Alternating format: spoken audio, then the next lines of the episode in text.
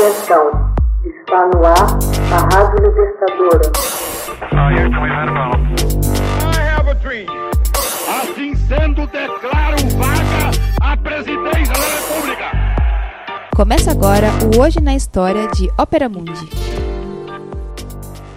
Hoje na História, 1 de março de 1917. Cópia do telegrama Zimmermann é publicada. No dia 1 de março de 1917, o telegrama Zimmermann, que continha uma mensagem do ministro do exterior da Alemanha ao seu embaixador no México, e propunha uma aliança entre os dois países no caso de uma guerra entre Estados Unidos e a Alemanha, é publicado nas primeiras páginas dos principais jornais norte-americanos. No telegrama, interceptado e decifrado em janeiro de 1917 pelos criptógrafos britânicos Nigel de Grey e William Montgomery, Zimmermann instruiu o embaixador conde Johann von Bernstorff a oferecer significativa ajuda financeira ao México para que o país entrasse como aliado da Alemanha na hipótese de um conflito contra os Estados Unidos. A Alemanha prometeu inclusive devolver ao México os territórios do Texas, Novo México e Arizona, perdidos na guerra entre México e Estados Unidos com o Tratado de Guadalupe Hidalgo de 1848.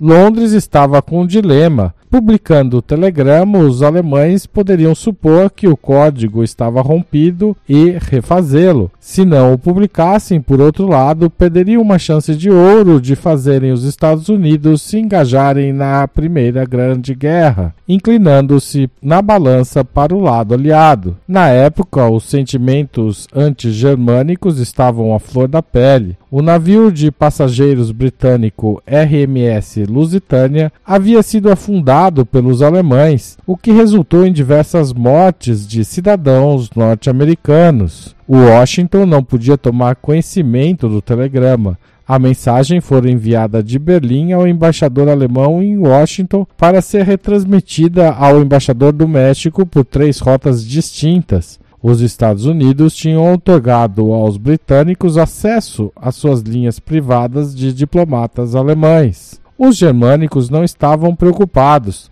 dado que suas mensagens iam cifradas e os norte-americanos não dispunham da tecnologia para descriptografá-la. O telegrama partira da embaixada norte-americana em Berlim rumo a Copenhague e daí via cabo submarino aos Estados Unidos, passando pela Grã-Bretanha, onde foi interceptado. Se os britânicos revelassem a origem do telegrama, ficariam com o constrangimento de admitir que também monitoravam as comunicações norte-americanas.